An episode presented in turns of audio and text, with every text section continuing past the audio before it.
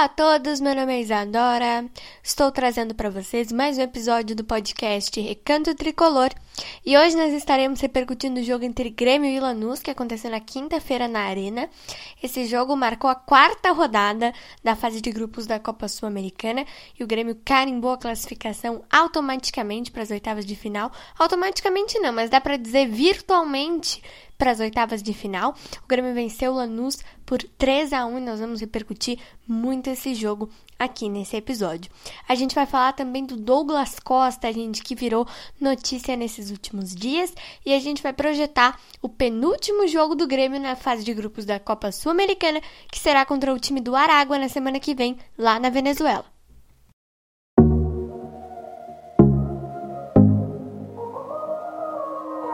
Talk about all the things that we shouldn't talk about. Those kind of words that will change all the things we talk about. Tell me, do you ever think of us?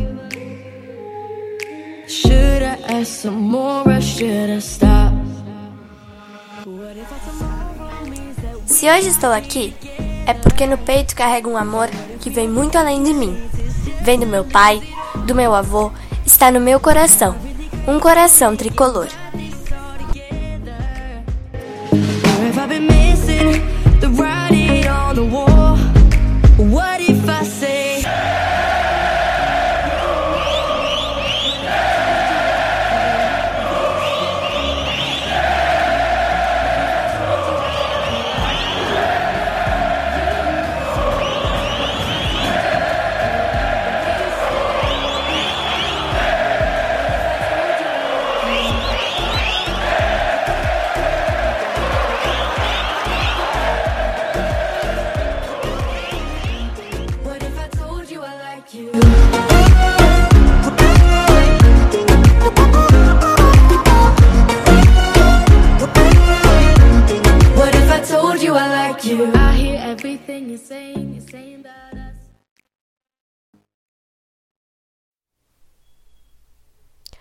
Bom, gente, vamos começar então repercutindo esse jogo do Grêmio contra o Lanús, que, como eu falei para vocês, aconteceu na quinta-feira, dia 13 de maio de 2021, na Arena do Grêmio. Esse jogo é, foi o quarto jogo, a quarta rodada da fase de grupos da Copa Sul-Americana para o tricolor, e nós carimbamos virtualmente a nossa classificação para as oitavas de final da Copa Sul-Americana. Lembrando que nessa primeira fase da competição nós temos somente uma vaga entre os oito grupos para as oitavas de final. Então, oito times irão se classificar entre os 32 que estão disputando essa primeira fase da Copa Sul-Americana. O Grêmio venceu o time do Lanús por 3 a 1. O primeiro gol do tricolor foi marcado pelo Matheus Henrique, fez um gol de cabeça. Depois, o Burdiço empatou de cabeça também para o time do Lanús. Depois, o Ferreirinha também deixou o dele de cabeça, 2 a 1. E o Ferreirinha fechou essa conta de novo fez o segundo dele no jogo, o terceiro do Imortal Tricolor e carimbamos a nossa classificação para as oitavas de final da Copa Sul-Americana. Lembrando que o Grêmio tem semana que vem um jogo contra o time do Aragua na Venezuela e termina essa fase de grupos jogando contra o time do La Equidad na Colômbia. Então nós temos duas partidas fora de casa para encerrar essa fase de grupos da Copa Sul-Americana que termina no dia 27 de maio. Bom, gente, vou falar para vocês o que eu achei do jogo então.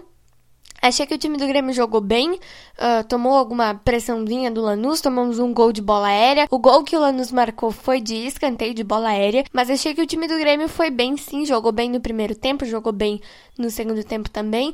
Mas nós tivemos um probleminha nesse jogo, gente. O Thiago Santos, ele sentiu Uh, alguma coisinha na coxa. O Maicon entrou no finzinho do primeiro tempo bem no finzinho mesmo, gente. Faltava um minuto para acabar o primeiro tempo. O Thiago foi obrigado a substituir, uh, colocou o Maicon e no segundo tempo o time do Grêmio caiu um pouquinho de produção com o Maicon em campo. Não sei se vocês concordam comigo, mas provavelmente sim. O Thiago Santos melhorou muito esse meio-campo do Grêmio depois que chegou no tricolor. A gente pode falar aqui também de seleção olímpica, gente. O Breno e o Matheus Henrique foram convocados para a seleção olímpica do André Jardini e vão desfalcar o Grêmio uh, no, nos próximos meses aí da, das Olimpíadas. Né? Em julho começa a Olimpíada de Tóquio, dia 24, se eu não me engano. Então, o Breno e o Matheus Henrique vão desfalcar a equipe tricolor no, nos próximos meses, mas a gente ainda vai ter um tempinho para aproveitar esses jogadores. Voltando aqui para o jogo, gente, como eu falei, o Thiago Santos sentiu alguma coisinha. Não sei se vai ficar fora do Grenal de amanhã, porque amanhã nós temos a primeira partida das finais do Campeonato Gaúcho, Internacional e Grêmio. O Grêmio joga fora de casa no estádio Beira E a segunda partida vai acontecer semana que vem, no dia 23 de maio, no, na Arena do Grêmio. Lembrando que esse jogo, o primeiro jogo, vai acontecer às 4 horas da manhã e o segundo também, no mesmo horário, 4 da tarde, mas no dia 23 de maio. Bom, gente, é, queria falar aqui para vocês também do Douglas Costa, que virou notícia no, nos últimos dias, né? Uh, a gente descobriu que ele está se acertando com o Grêmio, está negociando com o Tricolor. Ontem a gente teve uma reunião uh, entre o empresário dele e a Juventus, que era o clube que ele estava jogando antes. Ele estava se tratando de uma uma lesãozinha no pé, eu acho que era uma, uma facite plantada, perdão. Acho que era uma facite plantada que ele tinha no pé, gente, se eu não me engano. Ele estava se tratando dessa, dessa, desse probleminha no pé e está negociando com o Grêmio. O Grêmio disse que nos próximos dias vai tentar anunciar o Douglas Costa, porque nós temos que esperar a decisão da Juventus, que ainda não, não tem uma decisão concreta sobre esse assunto, mas até lá a gente aguarda com muita expectativa pela volta do Douglas Costa, porque, gente, é um jogador que é um torcedor gremista, na verdade, está nos representando muito em campo. Esperamos que ele consiga voltar, vai jogar com o Rafinha, vai ser um baita time com certeza, né, gente? Douglas Costa, Ferreirinha, Diego Souza no ataque, Rafinha na lateral direita, Jeromel e Kahneman na zaga.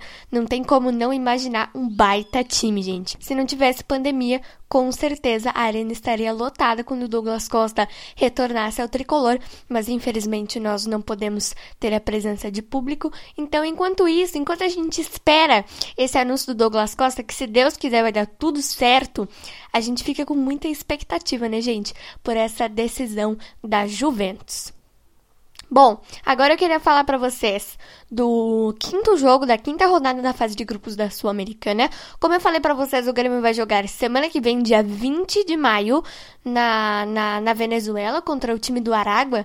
E na última vez que o Grêmio jogou com o Aragua, que foi no dia 6 de maio, goleamos por 8 a 0 na Arena.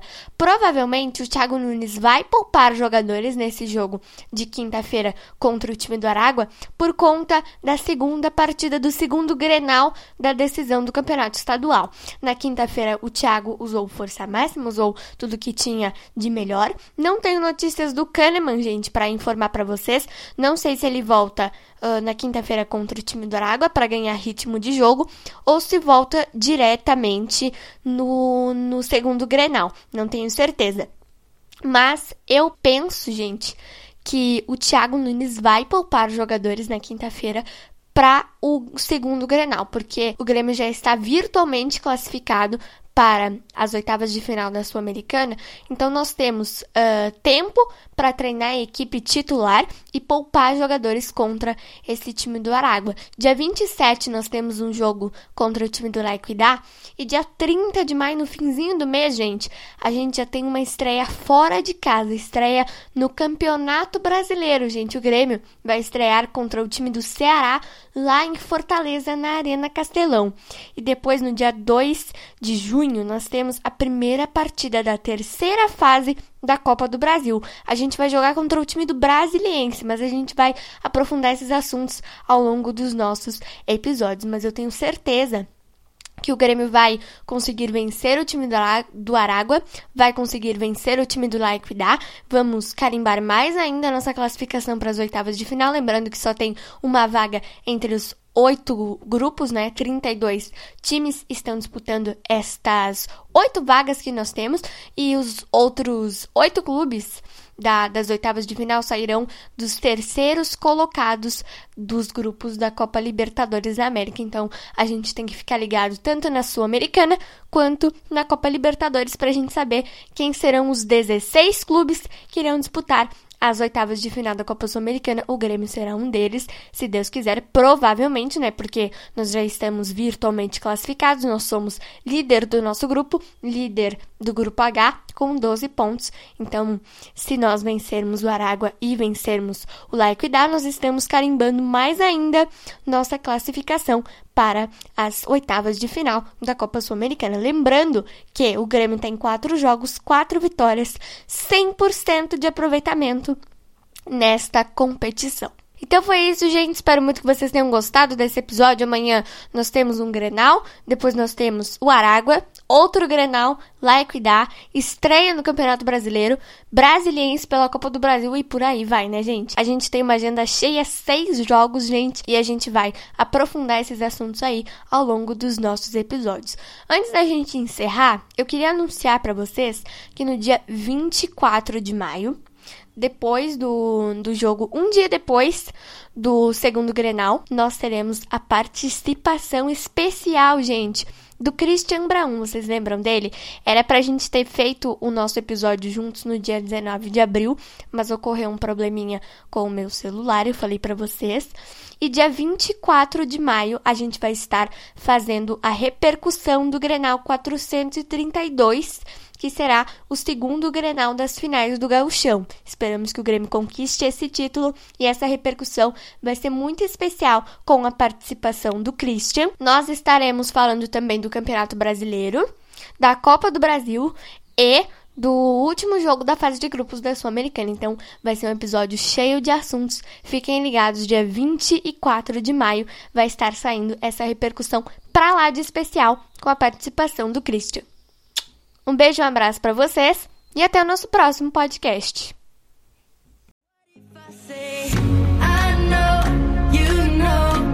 What if I told you I like you? We stay, we go.